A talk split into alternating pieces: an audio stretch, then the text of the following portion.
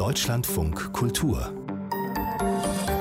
Diskurs Herzlich willkommen zum Diskurs hier im Deutschlandfunk Kultur. Mein Name ist Christine Watti. Wir können in diese folgende Stunde mal ganz einfach einsteigen mit einem kleinen Selbsttest für unser Publikum. Auflösung folgt dann am Ende der Sendung. Ich habe da verschiedene Fragen vorbereitet. Denken Sie mal mit, wissen Sie auswendig, wie die Hauptstadt von Samoa heißt oder die von Guyana? Kennen Sie die Lebensdaten des impressionistischen Malers Max Liebermann und können Sie die einfach mal so aufsagen? Und was machen Sie eigentlich, wenn ein Familienmitglied irgendwas über das Periodensystem rausfinden will. Ich wette ja, Sie schauen kurz mal im Internet nach und landen früher oder später auch auf den Seiten der Wikipedia, dem größten freien Wissensnetzwerk, gegründet vor 20 Jahren. Und dass Sie und ich nachschauen können und dann selbst entscheiden, nutze ich jetzt dieses Wissen, vertraue ich ihm oder schaue ich vielleicht noch woanders nach, bin ich fähig, die Quellen zu prüfen. Das liegt natürlich an unserer sehr privilegierten Situation. Die haben Sie wahrscheinlich auch schon rausgehört bei den eher privilegierten Alltagswissensfragen, die ich mir da gerade ausgedacht ausgedacht habe. Wir, und da mache ich mal ein großes Wir daraus und meine damit einen großen Teil einer westlichen Gesellschaft, die ja nun auch diese Sendung hier gerade anschaut oder anhört, wir finden schon alle mehr oder weniger das Wissen, wenn wir es brauchen oder wir erstellen es gleich selbst. In dieser Stunde aber reden wir nicht nur eben über uns, sondern wir reden darüber, wie Wissen verteilt ist in einer digitalisierten Gesellschaft. Wer hat eigentlich Zugang und zu welchem Wissen genau? Gibt es noch ein sogenanntes Herrschaftswissen? Und hat eigentlich die Digitalisierung dazu geführt, dass Wissen und damit auch Macht neu verteilt sind. Ich spreche darüber mit Christian Humborg, geschäftsführender Vorstand von Wikimedia Deutschland. Hallo. Vielen Dank für die Einladung. Sehr gerne. Und mit Emilia Roark. Sie ist Politologin und Aktivistin, Gründerin des Centers for Intersectional Justice. Und außerdem hat sie ein Buch rausgebracht vor ganz kurzem, Why We Matter, das Ende der Unterdrückung heißt es. Herzlich willkommen, Emilia Roark. Vielen Dank, ich freue mich hier zu sein. Wir uns auch. Ähm, nach welchem Wissen ganz konkret, Emilia Roark, haben Sie denn zuletzt gesucht im Internet? Ähm, ich habe ein riesen Wasserleck in meiner Küche und äh, ich habe mir Tutorials angeguckt äh, über Klempnerei, weil ich sehr gerne selbst reparieren möchte. Und deswegen, äh, ich habe danach gesucht und das war wirklich sehr schön, weil ich dachte mir, ähm, ja, ohne diese Videos hätte ich das wahrscheinlich nicht alleine reparieren können. Und Sie haben es dann alleine repariert? Teilweise. Ich, es gibt noch einen Teil davon. Ich muss noch ein paar Sachen besorgen, aber ich bin guter Dinge, dass es klappt. Sehr schön. Christian Humburg, auf welcher Suche, nach welchem Wissen waren Sie unterwegs im Internet? Ich hatte nun die ganz schnöde Frage, wie ich hier pünktlich mit der S-Bahn äh, zu dieser Sendung komme. Aber das Wissen hatten wir insofern auch nur halb genutzt, weil ich eine Umsteigeverbindung hatte und dann der eine Zug nicht ganz so schnell war, sodass dann der, sag ich mal, recherchierte Plan leider nicht ganz aufgegangen ist.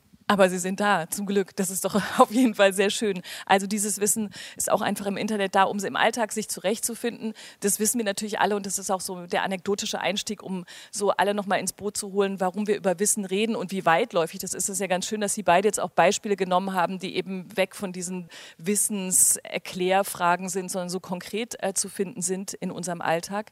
Wir sollten aber vielleicht am Anfang der Diskussion mal kurz klären, an welchen Pfeilern man eigentlich genau rüttelt, wenn man über eine Verteilung von Wissen sprechen möchte. Wissen, das eben auch Menschen ermächtigt, im wahrsten Sinne des Wortes, irgendwie an einer globalen Gesellschaft teilzuhaben.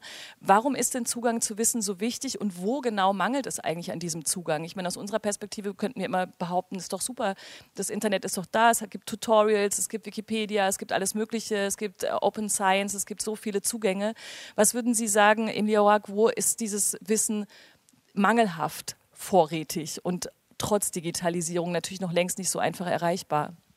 Also ich würde sagen, erstmal, ja, wir haben äh, viele Fortschritte gemacht. Also ich möchte gerne auf eine Anekdote äh, zurückführen, wo ich mit einer Freundin von mir gesprochen habe, die zehn Jahre jünger ist als ich und wir haben über Physik in äh, der Schule gesprochen.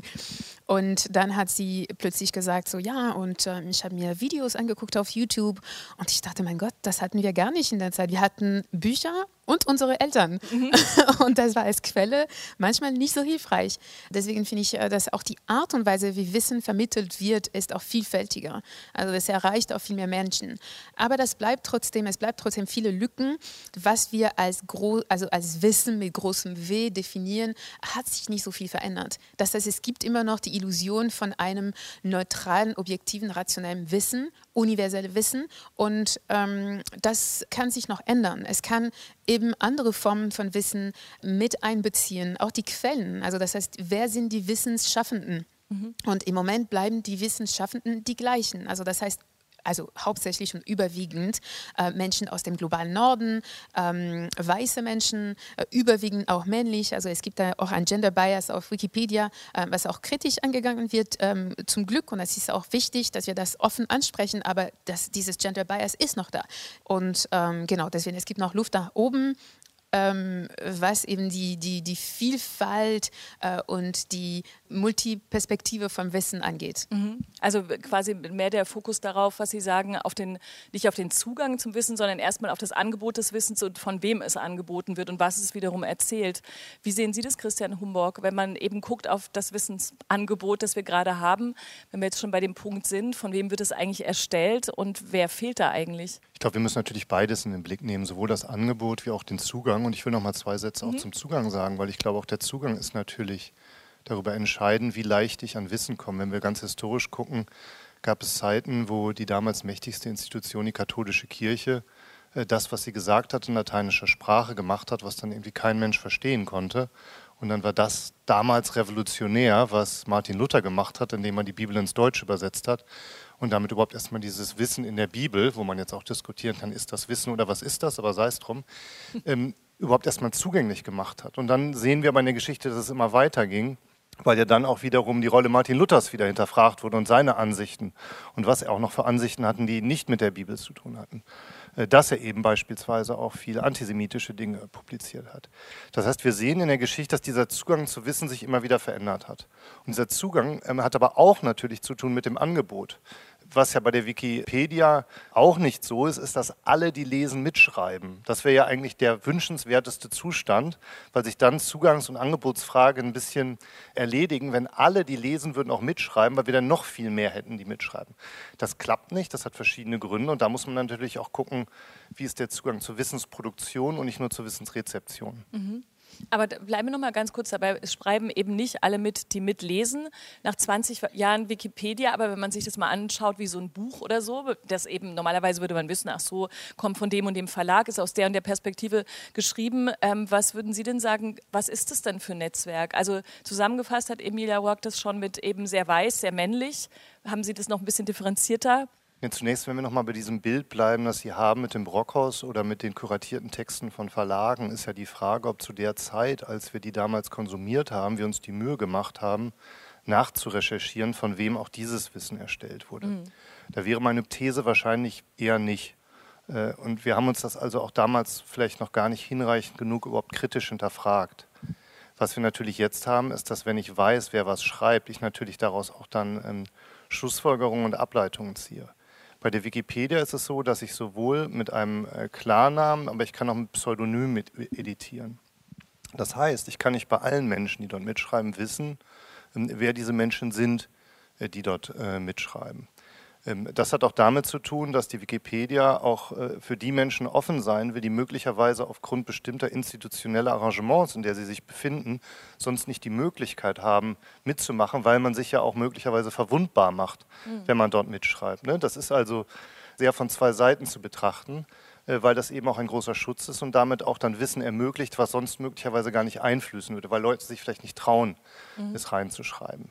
Insofern können wir gar nicht genau sagen, die Autorenschaft und die Autorinnenschaft der Wikipedia ist so oder so.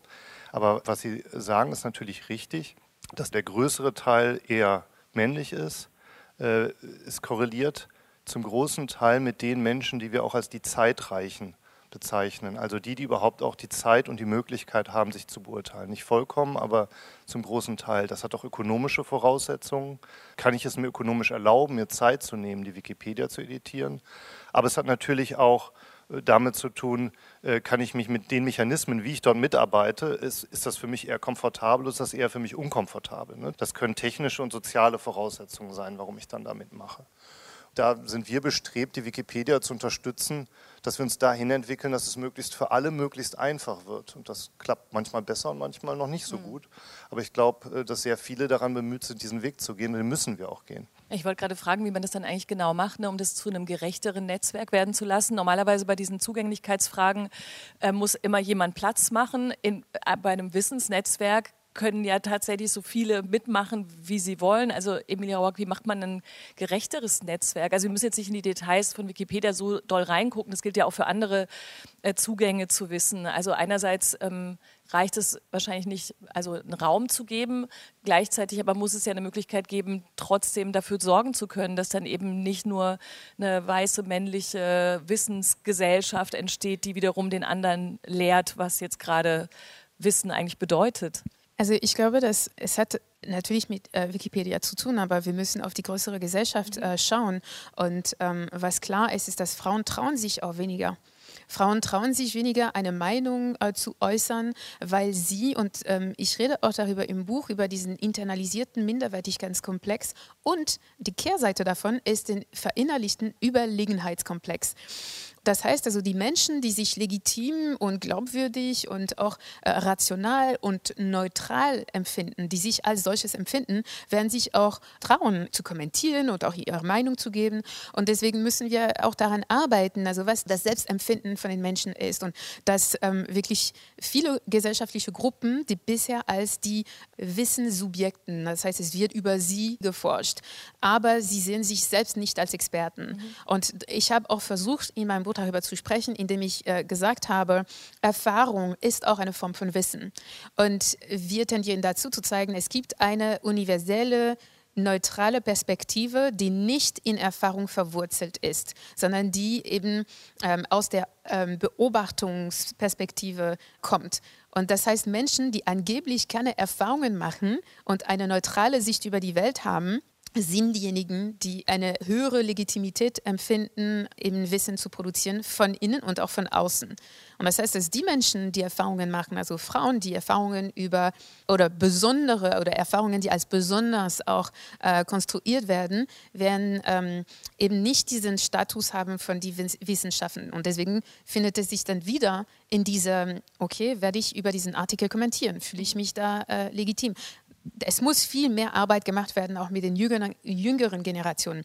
Wir müssen uns auch dessen bewusst werden, dass es eben größere Muster sind, dass es eben größere Narrativen sind über was ist Wissen, dass es auch in der Schule stattfinden soll, auch in den Medien generell. Mhm.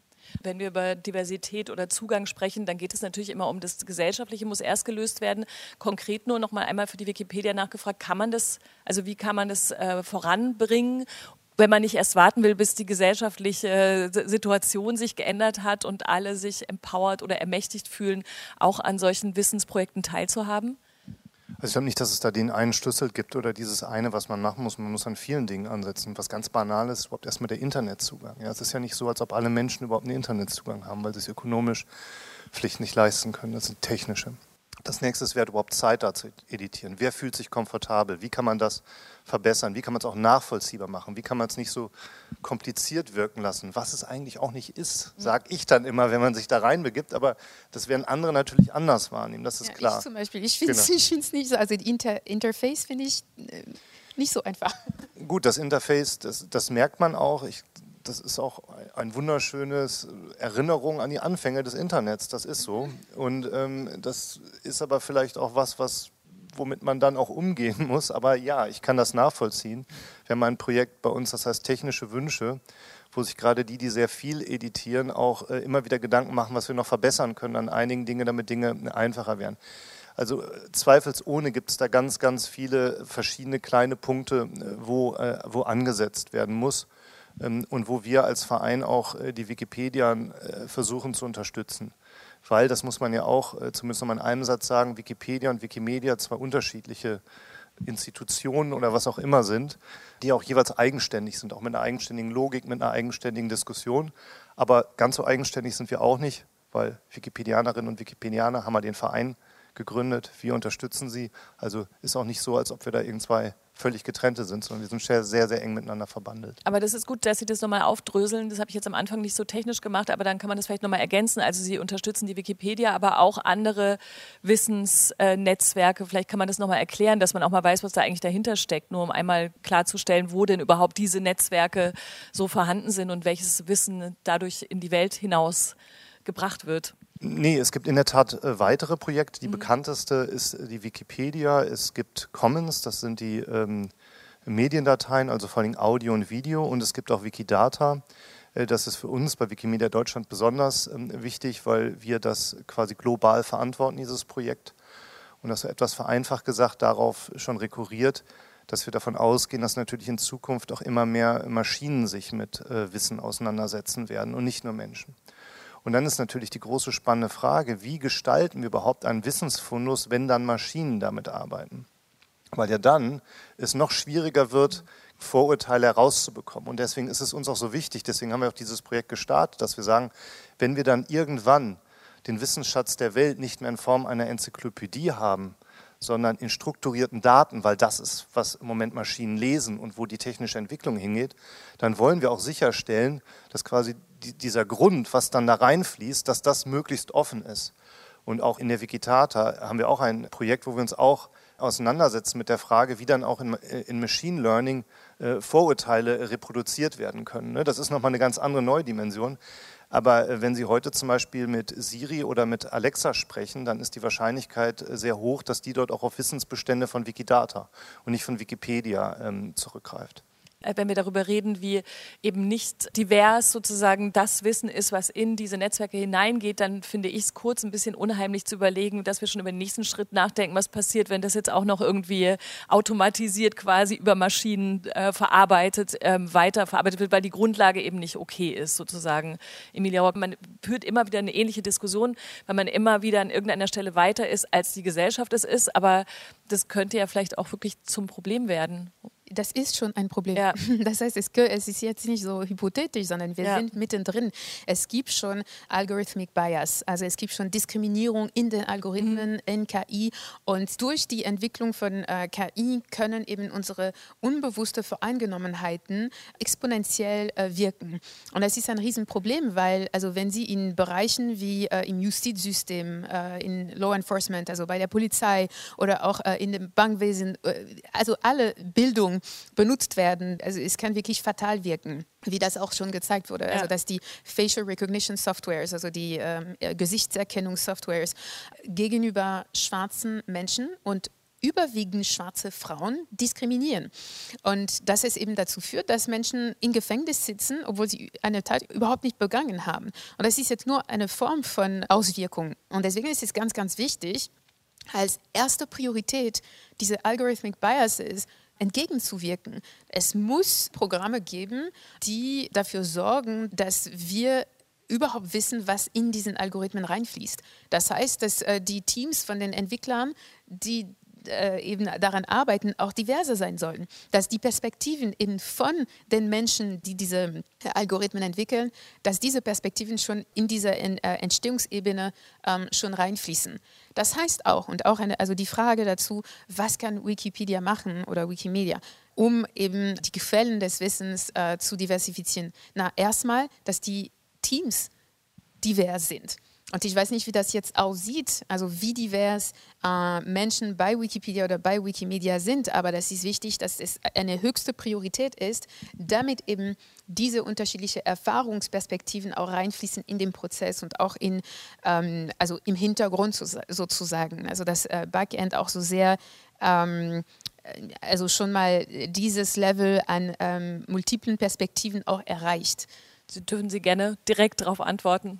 Also ich habe den Eindruck, dass wir da das durchaus von Anfang an bei Wikidata schon mitgedacht haben, weil da ja auch insofern ähm, der kleine Unterschied ist, dass, dass wir da auch ähm, hier schon später in der Zeit angefangen haben, das quasi zu bauen und das entstanden ist. Das heißt, da war auch die gesellschaftliche Debatte weiter und ich glaube auch unsere Leiterin der Softwareentwicklung, Franziska Heine, ist auch das außerordentlich wichtig. Und wenn ich sehe, wie sie rekrutiert hat, dann glaube ich, hat sie da schon sehr viel was ich aber auch nicht sagen will, kann, es kann auch sein, dass wir nur noch besser werden müssen, aber ich habe da zumindest den Eindruck, dass wir, so würde ich es mal formulieren, doch deutlich weiter sind als das, was die anderen Player sind, weil das dürfen wir auch nicht vergessen. Es ist ja nicht so, als ob wir da allein in der Welt stehen und sich alle nur an uns äh, abarbeiten, was aber vollkommen in Ordnung ist. Aber wir müssen ja sehen, wer sind denn die anderen Player in dem Markt. Ja, und da sehen wir natürlich nach den großen Plattformen, nach Silicon Valley, Google, Amazon, Facebook, äh, und wenn, wenn wir sehen, was die auch äh, an, dann wiederum an Ressourcen haben, auch personellen Ressourcen, dann sind selbst wir, die vielleicht innerhalb der digitalisierten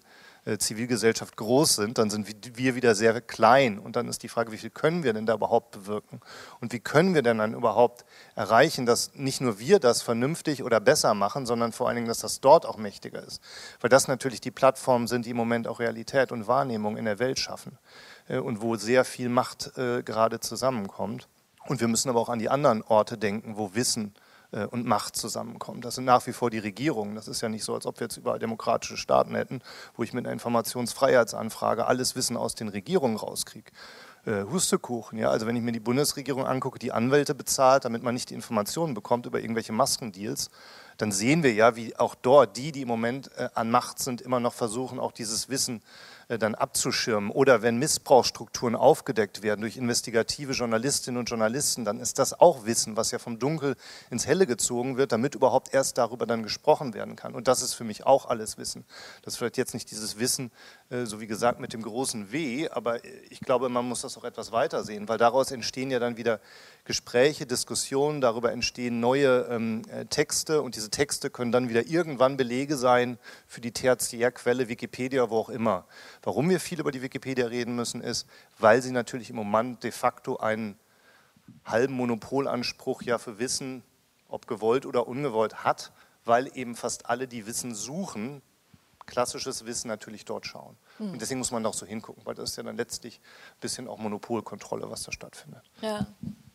Ja, genau, weil ich habe nämlich, das ist lustig, wie es immer so ist, wenn man über ein Thema spricht und das immer wiederholt, denkt man irgendwann, wie war das nochmal, was meint mir jetzt nochmal genau mit Wissen? Und natürlich gucken wir auf die Wikipedia in diesem enzyklopädischen Sinne, wie sie sich über die Welt verteilt, aber gleichzeitig, wenn man sich das anschaut, Sie haben schon jetzt verschiedene andere Plattformen angesprochen, gibt es denn vergleichbare Wissens, äh, Wissensplattformen oder Content-Lieferanten dieser Art, wo man sehen kann, dass da Diversität oder auch so ein Herrschaftswissen, Monopolanspruch gar keine Rolle spielt. Also ich meine, jetzt haben wir über, okay, jetzt haben wir über YouTube gesprochen und äh, Klempner-Tutorials, aber tatsächlich muss man das ja auch wirklich sehen, dass wir uns nicht so einengen nur auf die Frage, wie genau geht die Wikipedia damit um, wie geht genau dieses, äh, diese Plattform damit um, sondern wie ist es denn überhaupt verteilt? Vielleicht kann man da nochmal den Blick ein bisschen weiten. Also man könnte noch über Open Science Angebote sprechen, wo wieder ganz andere Dinge wahrscheinlich eine Rolle spielen. Aber vielleicht haben Sie da beide auch noch Ideen oder Beispiele, wie es tatsächlich um die, das digitalisierte Wissen Wissen bestellt ist und wo es vielleicht auch fortschrittlich ähm, verbreitet und verhandelt wird?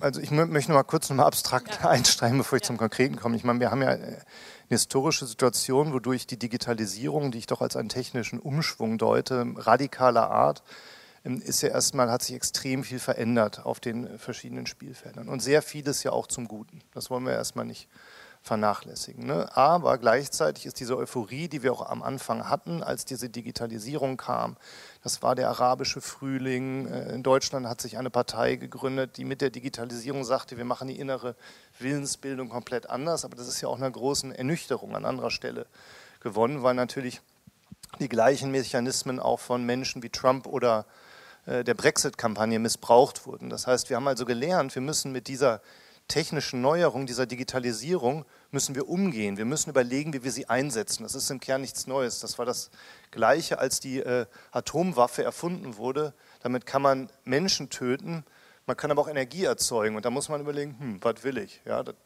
ich will jetzt hier nicht eine Diskussion, aber ich habe da eine Meinung zu, aber da, das ist nicht der Punkt, um den es mir geht. Also wir müssen immer überlegen, wofür kann das eingesetzt werden, wie wird das eingesetzt und vor allen Dingen, wer bestimmt darüber, wie das eingesetzt. Wer sind die, die da an der Macht sind, um das zu können? Und ganz konkret, glaube ich, gibt es dann da schon Beispiele, wo das wahrscheinlich besser funktioniert, als in, weil wir sehen auch in allen Institutionen, wie das aufbricht. Also wenn wir in die Universitäten gucken, dann kann man natürlich sehen, was da alles nicht funktioniert, gerade bei der Digitalisierung. Aber wir sehen natürlich auch, dass wir dort äh, neue Studentinnen und Studenten haben, die neue Fragen stellen.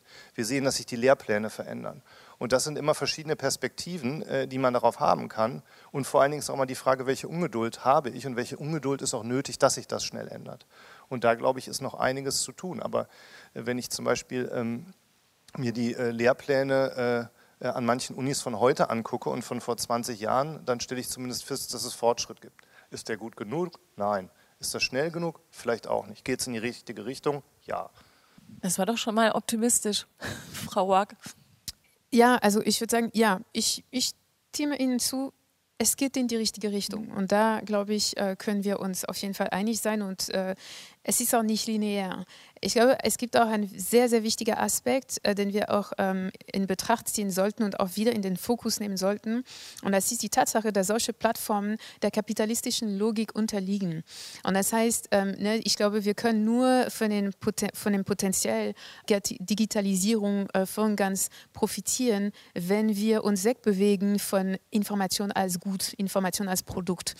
Weil dann kommt es dazu, und das wurde auch in dem ähm, Dokument, in dem Netflix-Dokumentarfilm Social Media Dilemma, mhm. genau, ja. sehr gut erklärt. Deswegen empfehle ich das auch als, als Doku, weil es auch gezeigt wird, dass die Informationen, die Machtdynamiken sich da auch sehr gut widerspiegeln und dass wir in eine Situation kommen, wo Informationen nicht mehr in Kreisen kursiert, wo die Meinungen die gleichen sind und dass es auch als äh, Geschäftsmodell auch benutzt wird.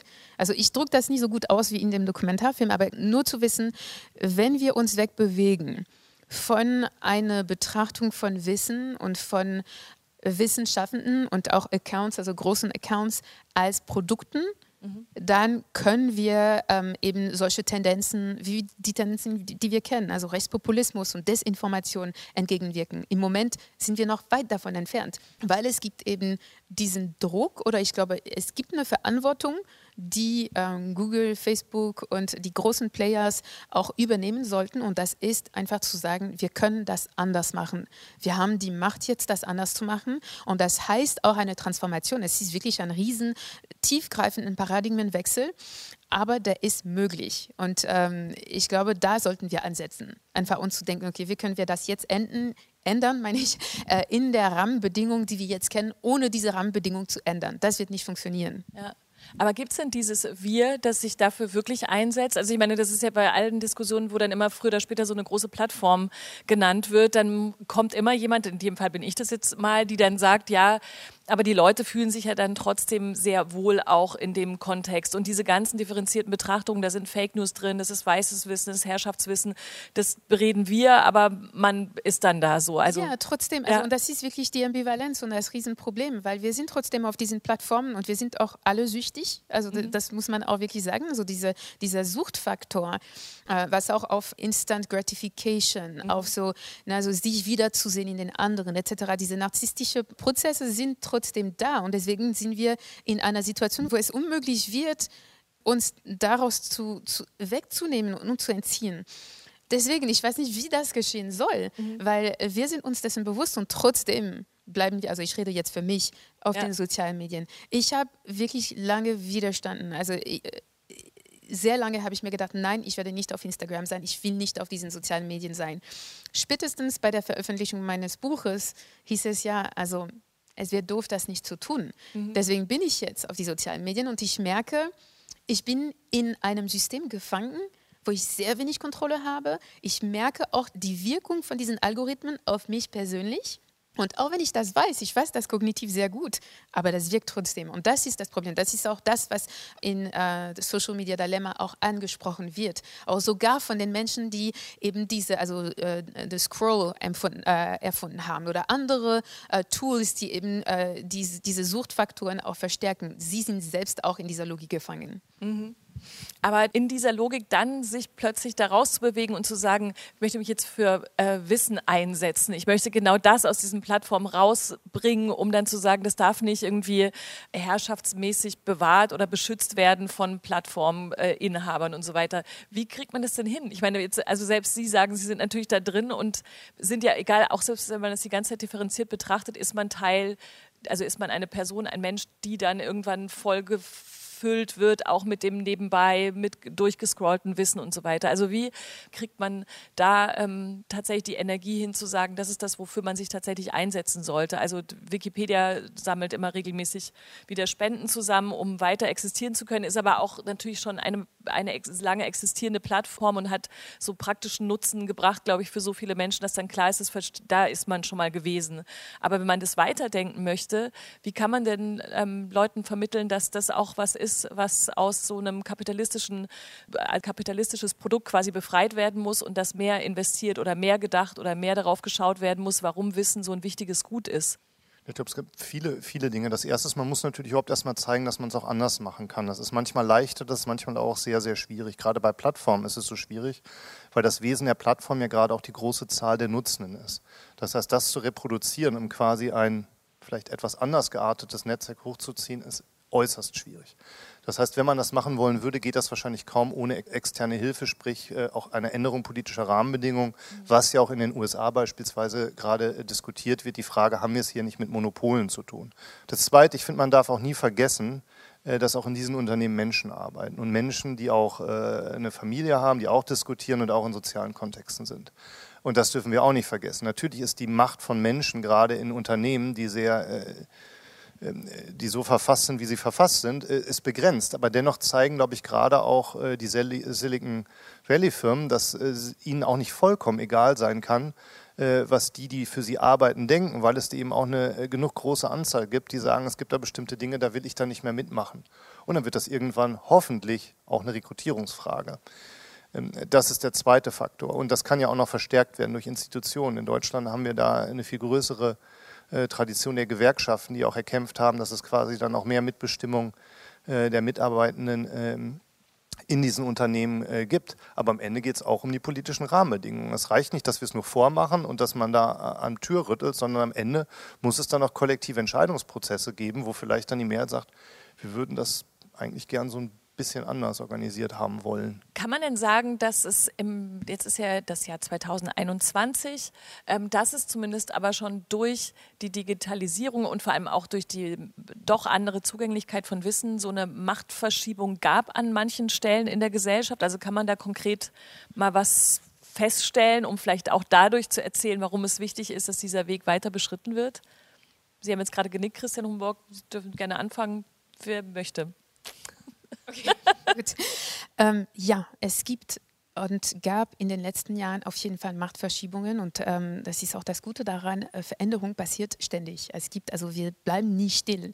Mhm. Und ich glaube, es gibt Perspektiven, zum Beispiel die Tatsache, dass wir heute in einer öffentlichen Debatte, eine sehr umstrittene Debatte um Identitätspolitik, verweist darauf hin, äh, dass wir eben eine solche Verschiebung erleben.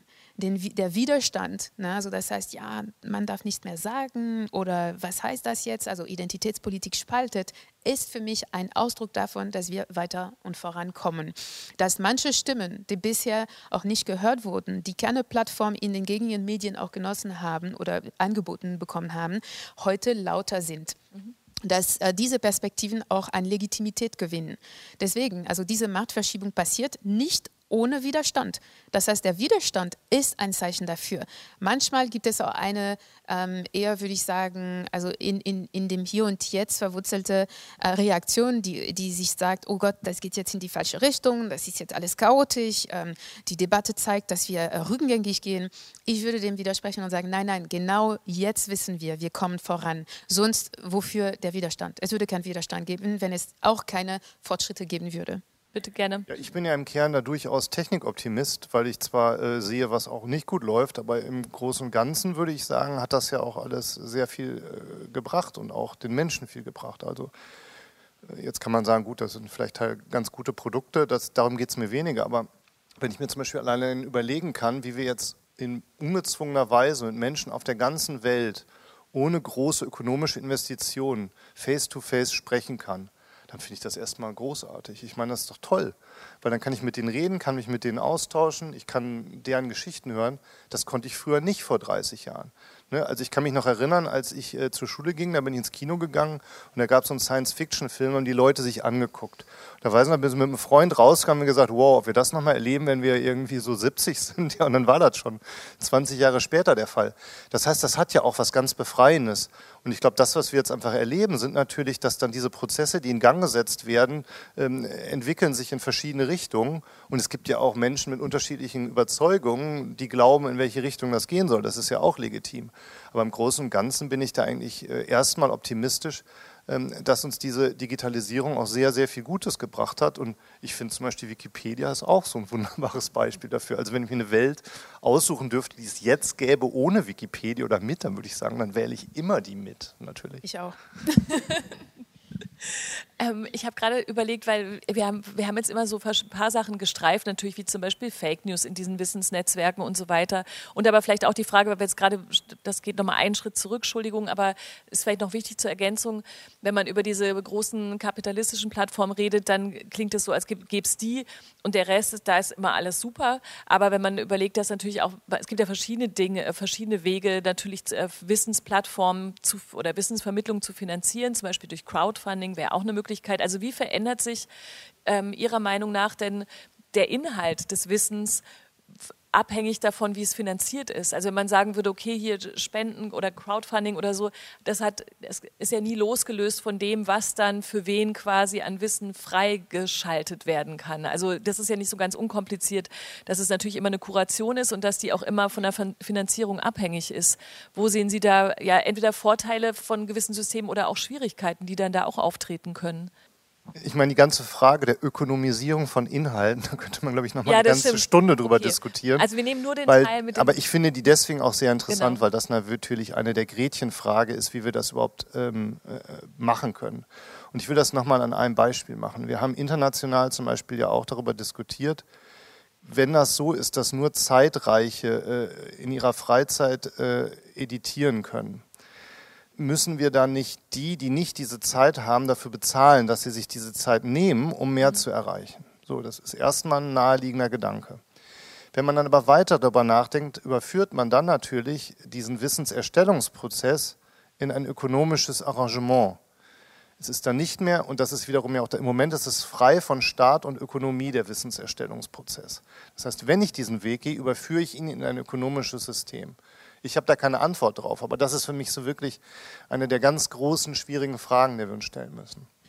Ja, gleichzeitig, also das ist auch immer wieder die Frage, ich kann ein Parallel ziehen zwischen, okay, es ist ein Parallel, ne? nicht eins für eins, aber die gleiche Logik für die Bezahlung von ähm, häuslicher Arbeit. Mhm. Na, und also häusliche Arbeit wird auch teilweise bezahlt, aber das ist auch die gleiche Frage. Also wollen wir eben diese, diesen Sektoren auch der gleichen Logik unterstellen?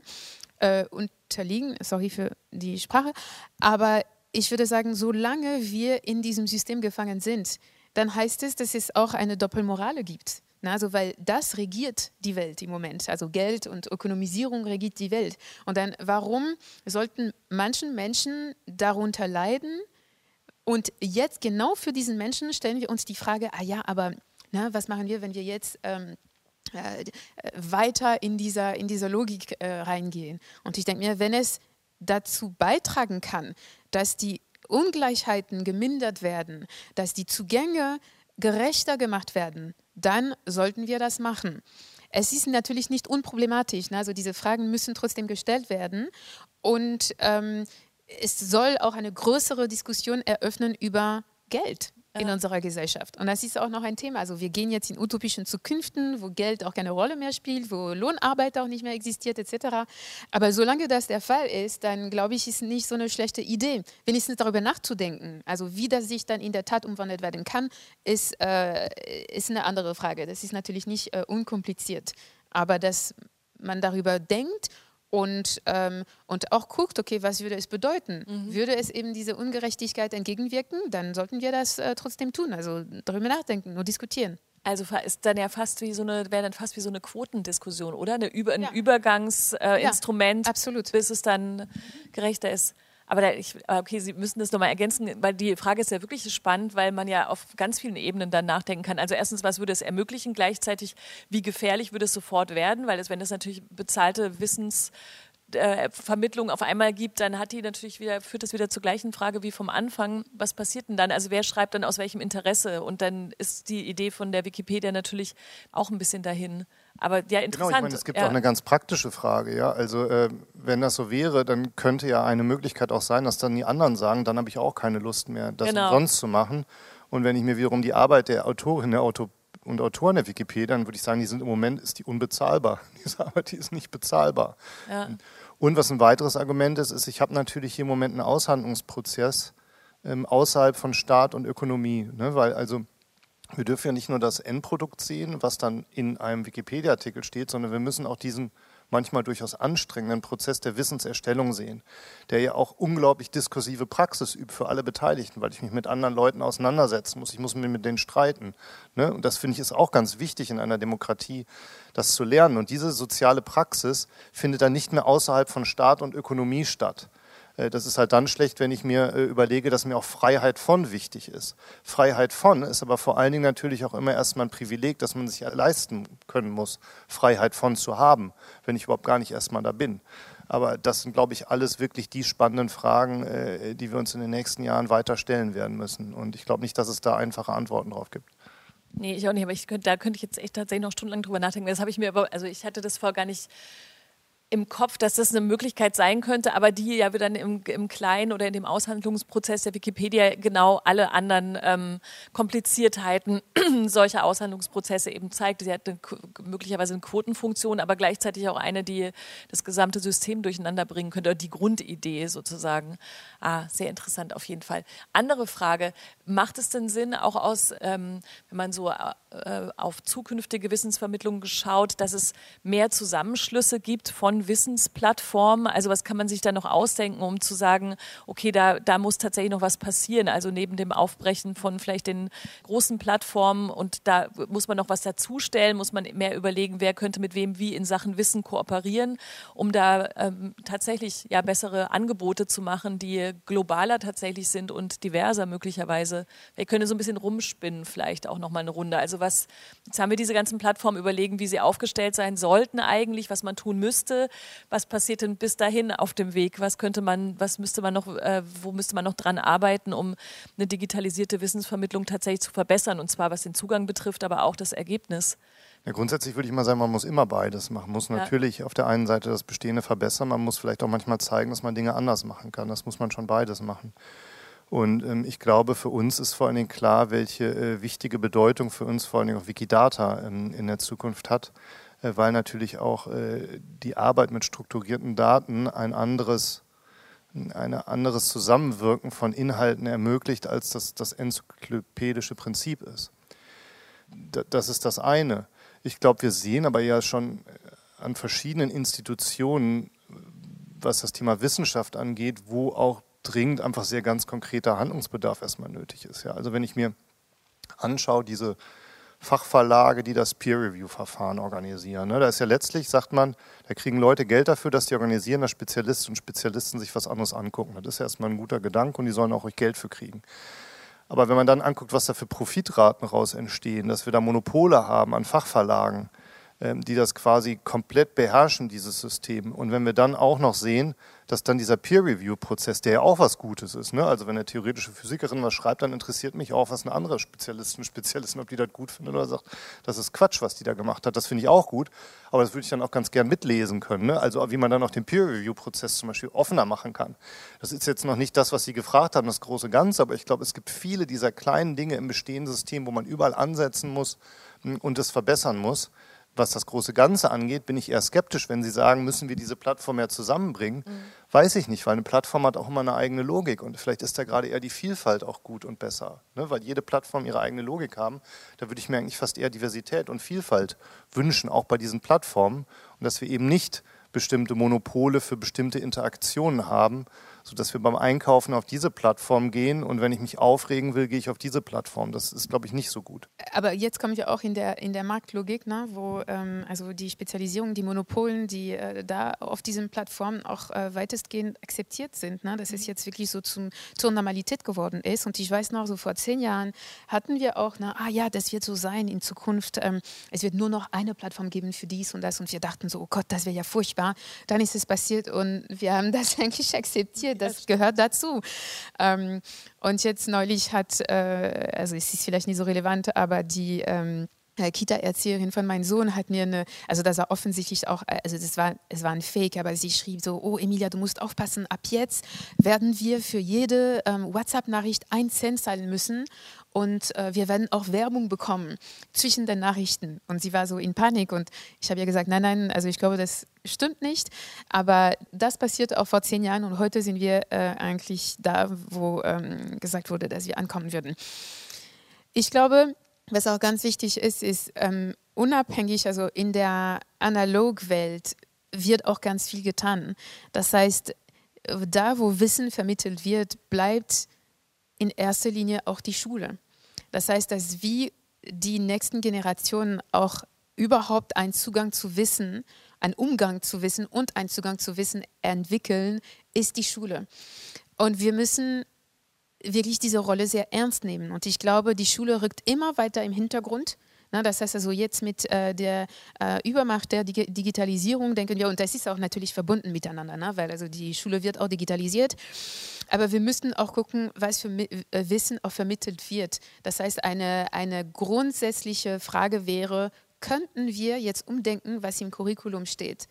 Was in der Schule gelernt wird. Es, es, heißt nicht, weil wir jetzt in den letzten 70 Jahren äh, das Gleiche gelernt haben, also mit äh, sehr, sehr wenigen Veränderungen, finde ich, also für diese ganze Zeit, äh, dass wir das weiterhin tun müssten. Die Welt ändert sich und ich glaube, es gibt ein großes Bedarf an der, an der an einer grundsätzlichen, also wirklich tiefgreifenden Reform des Schulsystems und der Inhalte und auch der Art und Weise, wie gelehrt wird. Hier in Deutschland hat sich mehr getan als in Frankreich zum Beispiel, wo ich herkomme. Also als ich selbst in der Schule war, vor ähm, 36 Jahren, als es angefangen hat, jetzt geht mein Neffe, der drei Jahre alt ist, wir lernen genau das Gleiche. Es funktioniert genau gleich. Und äh, das muss sich ändern. Die Welt verändert sich. Und ich glaube, so die Wirkung, also diese organische Veränderung, die dann dadurch passieren wird, wird auf jeden Fall eine, ja, eine sehr auswirkungsvolle ähm, ähm, Änderung sein. Mhm. Kann man eigentlich, also man kann natürlich nicht alles Wissen teilen, wenn man eben auch der Marktdynamik folgt, weil natürlich wollen manche Menschen auch ihr Wissen für sich behalten, weil sie damit wiederum Geld verdienen müssen. Ich habe aber mal vor vielen Jahren, als dieses, diese ganze Sharing-Kultur so noch ganz neu war und so weiter, ein Feature darüber gemacht, ob Menschen eigentlich überhaupt aus sich heraus so gut fähig sind, die Dinge, die sie erworben haben, mit anderen zu teilen. Also wo da die Grenzen eigentlich sind, weil man für, vor allem für natürlich die Generation, die zum Beispiel noch ohne Internet aufgewachsen ist. Wie sehen Sie das denn? Also wie weit kann man denn gehen mit dem Wissen teilen? Also wenn man im wissenschaftlichen Betrieb guckt, dann kann man sich wünschen, dass alles offenbar wird, damit alle dran arbeiten. Aber der Impuls oder noch die Lehre oder das, weswegen Dinge gemacht werden, ist ja trotzdem jetzt wirklich aus menschlicher Sicht geguckt immer noch, ich will was rausfinden, was ich dann gemacht habe und nicht alle und so weiter. Wie schwer ist das denn eigentlich oder was hat sich denn da eigentlich schon getan? Also ich würde gerne auch was dazu sagen, weil im ja. akademischen Betrieb gibt es immer noch und generell in unserer Gesellschaft äh, wird Wissen personifiziert. Mhm. Das heißt, äh, es gibt vor allem mit allen großen Erfindungen Namen, die damit verbunden genau. sind. Und das heißt also, ne, Wissen ist auch, ähm, und das ist auch so, es ist ein äh, Eigentum, genau. Und wir müssen auch zu einem Punkt kommen, wo Wissen auch als kollektives Gut gesehen wird und ähm, wo auch klar ist, also zum Beispiel wissen wir den Namen von dem Mensch, der Feuer entwickelt oder entdeckt hat. Nein, das wissen wir gar nicht und das ist egal, ja. weil diese Erfindung war eine kollektive Erfindung. Äh, Deepak Chopra schreibt auch dazu und ich fand das so erleuchtend, weil er sagt, so, dass ähm, die großen Erfindungen kommen aus dem kollektiven Unterbewusstsein heraus und es gibt Menschen, die eben Zugang dazu haben und das rausbringen in der Welt. Und Digitalisierung hat auch in dieser Hinsicht, also repräsentiert eine, eine große Chance, weil ich glaube, wir bewegen uns auch ein bisschen weg von dieser Personifizierung von Wissen was eben in der äh, klassischen akademischen Welt auch noch sehr geprägt ist. Und solange das der Fall ist, dann herrscht ein Protektionismus über Wissen, was eigentlich äh, eine Hürde ist für die Demokratisierung von Wissen, für mhm. den äh, höheren Zugang äh, zu Wissen. Und das ist auch irreführend, glaube ich, weil Ne, wenn wir sehen, so welche Artikel geschrieben werden, also die Menge an Quellen zeigt uns auch, Ne? Also es ist ein kollektives Produkt. Also ich sage das auch über mein Buch. Mein Buch ist auch nicht meine, mein Produkt. Den Weg dafür wurde geebnet durch unzählige Quellen, durch unzählige Menschen. Mhm. Wir müssen uns eher so als Kollektiv sehen. Und das, also von diesem Denken würden wir auch sehr profitieren. Können wir das schon, Christian Humburg, die Menschen, die für Wikipedia schreiben, die können das natürlich, die möchten das ja auch teilen. Aber ich meine, selbst wenn wir über ähm, Impfstoffe gegen ähm, Corona sprechen, dann möchten natürlich die Heldinnen-Geschichten erzählt werden und so weiter, ne, von den BioNTech-Gründern und so. Also man will, also die Allgemeinheit hat ja immer noch trotzdem auf eine Art Lust, entweder die Person zu sein oder wenigstens die Person zu bewundern. Hat sich da was, also ich meine, es wird sich schon natürlich was geändert haben. Das ist jetzt ein bisschen so eine naive Frage. Ich bin ja auch nicht erst seit gestern in diesem Internet, aber trotzdem ist es schon stark genug, dass man wirklich diese Utopie haben kann. Irgendwann wird Wissen oder kann Wissen noch viel besser geteilt werden und zwar mit allen, auch mit Leuten, die man nicht kennt, auch mit Leuten ganz woanders und so weiter. Die Gründe, warum Menschen teilen, glaube ich, sind sehr vielfältig. Da ja, kann ich stimmt. auch nicht zu sagen. Das weiß, weiß ja. ich ehrlich gesagt, habe ich auch noch nie drüber nachgedacht. Ich würde nur eher anfügen, was, was ich dazugelernt habe, was ich interessant fand, war äh, in der globalen, äh, bei globalen Konferenzen, dass es auch Menschen gibt, die explizit Wissen nicht teilen wollen, weil sie Sorge haben, dass es dann kommerziell ausgebeutet wird. Das finde ich eigentlich den noch interessanteren, weil da sehe ich im Moment eigentlich gar nicht so ein Problem. Ich habe das Gefühl, alle sind sehr freigebig. Für die andere Frage eigentlich sehr viel interessanter. Können Sie ein Beispiel geben von äh, solchem Wissen? Ähm, das war das Wissen, und ich weiß jetzt leider nicht mehr die Region, das müsste ich nochmal nachgucken. Das waren, glaube ich, Mönche in einer Region ähm, Asiens, äh, die nach meiner Erinnerung, aber all to be confirmed, keine Belege gerade, die einfach auch ihr altes kulturelles Wissen, das glaube ich aber durchaus schon schriftlich war, kein Interesse hatten, dass das beispielsweise digitalisiert wird, weil sie sagen, in dem Moment, wo es digitalisiert wird, kann es dann auch äh, äh ökonomisch ausgebeutet werden und da können Dinge mitgeschehen, die wir nicht mehr kontrollieren können. Das war für mich insofern erstmal äh, interessant, weil ich bis zu dem Zeitpunkt dann, ja klar, lass uns das doch teilen, das ist doch was Gutes. Und ich mich dann erstmal auf diese Perspektive einlassen musste. Das können wir nochmal vielleicht im Internet nachschauen, um das irgendwie zu verifizieren, was das jetzt, ja, das wie ist das jetzt, jetzt total schlecht. Aber das ist total überhaupt gar nicht schlimm. Deswegen haben wir doch auch das ganze Wissen, dass man sich dann wieder nochmal nach, im Nachhinein als Hörer, Hörerin oder auch als Podiumsgast nochmal aneignen kann. Aber ähm, ja, ich meine, das bedeutet ja, ich überlege gerade, wie wir, wie wir zum Schluss sozusagen nochmal kommen, weil wir jetzt schon auch ein bisschen da in die Zukunft geguckt haben, wie das weitergehen muss muss. Und trotzdem, was ist, was ist denn unser Fazit an der Stelle? Also wir kommen nicht mit irgendwie technischen Lösungen oder mit neuen Plattformideen hier raus, sondern eher mit der Erkenntnis wie immer, dass die, die Gesellschaft sich natürlich auch in diesen Wissensplattformen wiederum widerspiegelt. Ne? Weil ja am Anfang auch nochmal die Frage war, bricht dieses Herrschaftswissen wirklich jetzt auf? Und wie sehr ist es schon aufgebrochen und was muss man noch dafür tun, dass es tatsächlich ähm, dieses Wissen, was nur einer bestimmten Gruppe vorenthalten ist, nur von einer bestimmten Gruppe weitergegeben wird, wirklich ähm, äh, anders in die Zukunft geht, beziehungsweise so nicht mehr existiert, sondern diverser und vielfältiger gestaltet ist. Müssen wir also trotzdem im Großen und Ganzen so weit ganz zufrieden sein, aber warten, was gesellschaftlich passiert und dann nochmal in zehn Jahren reden? Also nee, so passiv würde ich nicht sagen. okay. Also es gibt und wir haben auch so ganz konkrete Maßnahmen auch besprochen hier. Also deswegen, also es muss sich schon was tun. Klar, Action Bias ist auch nicht gut, weil äh, manchmal so Action bedeutet auch äh, Rückschritte. Ne? Aber also einfach beobachten, zu schauen, was passiert, glaube ich, wäre nicht die, den richtigen ähm, äh, Ansatz. Was klar ist, ist, dass also gesellschaftliche Veränderung passiert also es ist ein organischer Prozess und wir sind aber alle daran beteiligt. Deswegen, also es gibt äh, äh, Rollen, die wir auch spielen können, kollektiv. Also nicht nur eben bei Wikipedia oder also in meiner Rolle zum Beispiel oder in ihrer Rolle, sondern es gibt äh, wirklich jeden einzelnen Menschen und wir tragen etwas dazu bei, dass es dann passiert. Ich glaube auch schon, dass die Wissensherrschaft ähm, im Moment zerbröckelt ich würde nicht sagen, dass wir jetzt so weit sind, dass äh, ja, wir haben diesen Punkt erreicht, wo, äh, Vielfalt, wo Vielfalt auch herrscht in, in dem Bereich Wissen, aber das zerbröckelt. Wir reden darüber, dass wir überhaupt hier sind und einen Podcast bei ähm, Deutschlandradio ähm, äh, machen, ist ähm, auch ein Zeichen dafür. Mhm. Das ist das schon unser Schlusswort, aber Sie dürfen das gerne ergänzen. Ich kann dem nichts mehr beipflichten. Wirklich? das ist wundervoll. Ich kann dem beipflichten ja. nichts mehr hinzufügen. Das war das, was ich sage. Sehr gut, dann ich würde sagen, wir lassen das so stehen für den Moment, für das Jahr 2021 und unsere Diskussion über die Zukunft des Wissens und auch natürlich die Verteilung von Wissen und damit auch Macht in der Welt. Ich freue mich sehr, dass Sie da waren, Emilia Roark und Christian Humburg. Vielen Dank für das Gespräch. Ganz vielen Dank. Ja, bitte sehr, vielen Dank.